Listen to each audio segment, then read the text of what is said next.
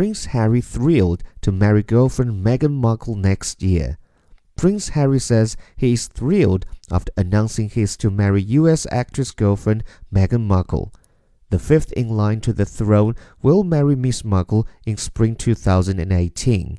The couple, who have been dating since the summer of 2016, smiled as they posed for photographs outside Kensington Palace in London, where they will live.